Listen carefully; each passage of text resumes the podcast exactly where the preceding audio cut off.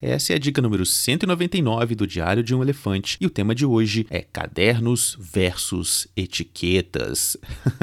Brincadeira, não é uma guerra. É que há algumas semanas começou um papo lá no grupo no Telegram. É, se você não segue, lembrando que você pode baixar o Telegram e fazer uma busca por elefantes dentro do Telegram, você vai encontrar o grupo e aí pode participar dele, tirar suas dúvidas, compartilhar conteúdo. Lembro apenas que existem umas regras de convivência, por favor, leia essas regras em vladcampus.com barra regras do grupo. Depois de todo o papo que aconteceu por lá, eu resolvi fazer um periscope, falar sobre o assunto, sobre essas duas entidades aí do Evernote, os cadernos e etiquetas. Na verdade, muita gente. É, eu já fiz uma pesquisa uma vez no Twitter e eu descobri que muita gente não usa, nunca usou etiquetas. É claro que essa pesquisa não é científica, mas eu vi lá que um número muito alto, se eu não me engano, deu mais de 50% das pessoas nunca tinham usado etiquetas. Se você quiser participar dos periscopes que eu faço, periscope twitch.tv barra Vladcampus. Basta me seguir por lá e participar ao vivo mandando suas perguntas. Normalmente eu coloco o link também no Twitter e no grupo do Telegram quando eu vou começar a falar. Bom, mas vamos ao papo de hoje, certo? O que eu falei lá, é, e vou repetir aqui, vou tentar é, colocar mais informações, inclusive, é que eu sugiro sempre que você escolha ou ter muitos cadernos e poucas etiquetas, ou ter muitas etiquetas e poucos cadernos. Isso não é uma regra, eu conheço Conheço gente que tem muito dos dois, conheço gente que tem pouco dos dois, mas facilita para você começar a organizar as coisas. Depois que você já tiver aí mais, é, vamos dizer, alicerçado, né, já tem uma base boa, já entende bem como é a sua organização, como organiza as coisas, é como você faz as coisas, aí você pode ir aumentando um ou outro. Mas é sempre bom, é, na verdade é sempre bom começar com pouco, né? E aí você vai é, mudando, vai replicando e vai ajustando as coisas. Então, deu certo, você replica, não deu certo, você muda, você ajusta e aí vai construindo a sua estrutura do Evernote. A única dica que eu dou, que aí eu acho fundamental, nesse caso eu acho importante que você faça isso, é criar um padrão. Então crie um padrão para como você vai dar os nomes para os cadernos e crie um padrão para como você vai dar os nomes para as etiquetas. Como é que eu faço? Como é que eu menciono lá no meu livro? Cadernos sempre tem um nome, é como,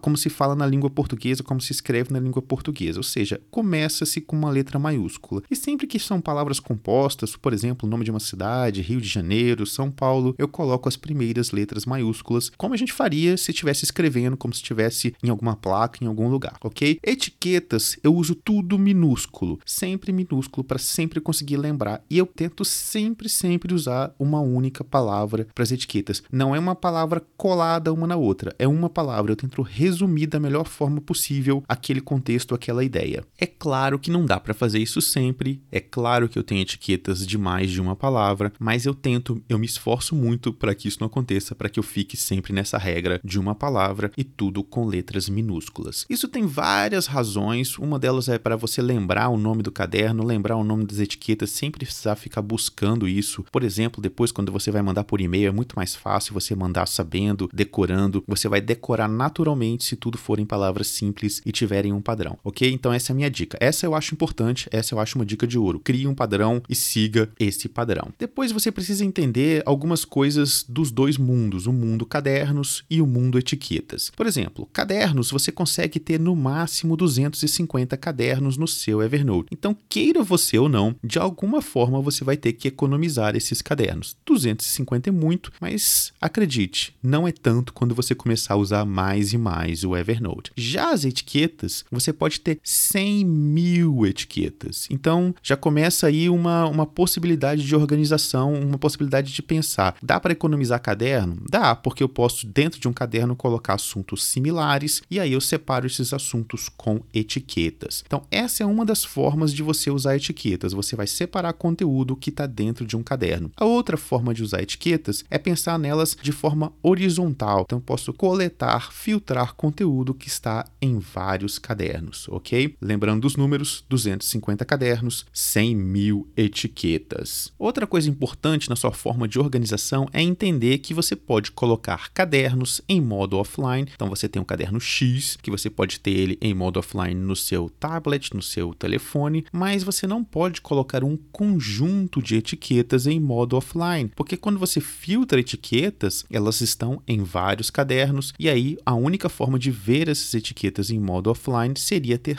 todos esses cadernos em modo offline. Então, uma outra forma de entender como usar as etiquetas. Será que o que eu vou usar em forma de etiqueta eu preciso acessar offline? Se eu preciso acessar offline, ou eu tenho que ter todos aqueles cadernos offline, mas aí como é que eu vou saber em todos os cadernos que eu coloquei a etiqueta? Até dá para saber, mas é meio complicado. Então, se você tem poucos cadernos, beleza, dá certo. Se você tem uma etiqueta que você usa em muitos cadernos, aí já começa a complicar. Então, lembrando desse detalhe, etiquetas você não consegue ver offline, cadernos você pode definir determinados cadernos para que fiquem offline. E aí entra a questão dos fluxos. É uma coisa que eu uso muito. Eu mudo o conteúdo de um caderno para o outro. Eu explico isso nos meus workshops, como é que eu faço isso, como é que é meu fluxo de atividades. Então eu acho mais fácil fazer isso em cadernos. Também dá para fazer com etiquetas, mas lembrando que no caso das etiquetas, elas não podem ficar offline. Por fim, o aninhamento organizar uma etiqueta embaixo da outra. Interessante isso, eu mencionei lá no Periscope há algumas semanas. O pessoal lá no grupo do Diário de um Elefante no Telegram já entrou em modo alerta e já descobriu que o que eu falei está defasado. O que eu disse foi que etiquetas aninhadas hierarquicamente montadas, então você tem a etiqueta A e você colocou embaixo dela criou uma raiz, né? B, C, D, F, criou uma estrutura de árvore de raiz é, nessa etiqueta. Ao selecionar A, você vê apenas o que está em A, não vê o que está embaixo nas etiquetas conectadas em A, hierarquicamente embaixo de A. Isso ainda é uma verdade no Mac. Eu fiz vários testes, pelo menos não consegui descobrir uma outra forma é, de fazer isso. Uma forma de fazer isso, na verdade, a forma ainda é a tradicional, ou seja, clico na etiqueta mãe, não aparece o que estão nas etiquetas abaixo da etiqueta mãe, mas algumas pessoas lá no grupo, lá no Telegram, descobriram que a versão mais recente do Windows já mudou isso. Então, quando eu clico na etiqueta mãe, é possível ver lá na caixa de busca, lá no meio onde estão as notas que foram selecionadas as duas etiquetas, a mãe, as duas ou mais, né? A mãe e as que estão embaixo dela. Quem me alertou para isso foi o Júlio Francisco e depois o Rodrigo Costa também fez alguns testes. Então participe lá do grupo, você vai se surpreender como eu me surpreendi. Muitas mentes necessariamente vão pensar muito mais e vão ajudar muito mais que uma mente só. Antes de terminar, uma última dica sobre etiquetas, além da ideia de deixar aí uma palavra pequena, de construir sempre com palavras pequenas. Procure palavras que você possa usar em vários cadernos, em várias partes do seu Evernote. É claro que isso nem sempre é possível, eventualmente vai, você vai ter que criar alguma etiqueta específica para um ou mais cadernos, mas se você conseguir extrapolar e pensar em palavras mais genéricas, você vai acabar criando menos etiquetas porque você pode usar ela em outros lugares. E se você acompanha o podcast já há algum tempo, você sabe que você pode filtrar etiquetas dentro de um caderno, dentro de uma pilha. Você aprendeu isso no episódio episódio passado, porque existe o termo de gramática stack e você pode filtrar em todo o Evernote. E por falar em dicas já mencionadas, conteúdo já mencionado, se você for um usuário novato ou iniciante, pode ser um pouco complicado voltar. Eu procuro sempre aqui mencionar as dicas, botar links e tal, mas às vezes pode ser um pouco complicado concatenar, organizar tudo isso. Eu tenho um curso que eu criei em vídeo aula, ele é um curso de uma hora e meia, rapidinho. Eu criei uma conta nova do Evernote só para fazer esse curso curso. Então eu começo aí com uma tela vazia e vou seguindo passo a passo todos os fundamentos do aplicativo. Se você assistir o vídeo e abrir o Evernote do lado e for seguindo meus passos, você vai aprender a usar o aplicativo em uma hora e meia. Eu procurei ser o mais didático possível. Eu falo, o curso tem a explicação, tem setas apontando, eu dou zoom em parte da tela. Então assim, é bem claro, é bem transparente, é bem legal para quem está começando ou para quem não conhece nada do aplicativo. Tem uma aula aberta, tá? Dê uma olhadinha lá em vladcampus.com/barra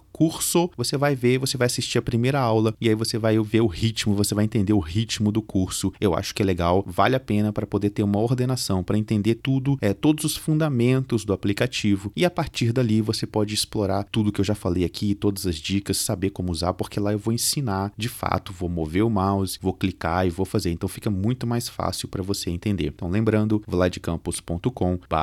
vladcampus.com/curso se você já é um usuário mais avançado, intermediário, já sabe usar as funções do aplicativo, por favor, compartilhe aí com os amigos interessados em aprender. vladcampus.com/curso. Um grande abraço e até o próximo episódio.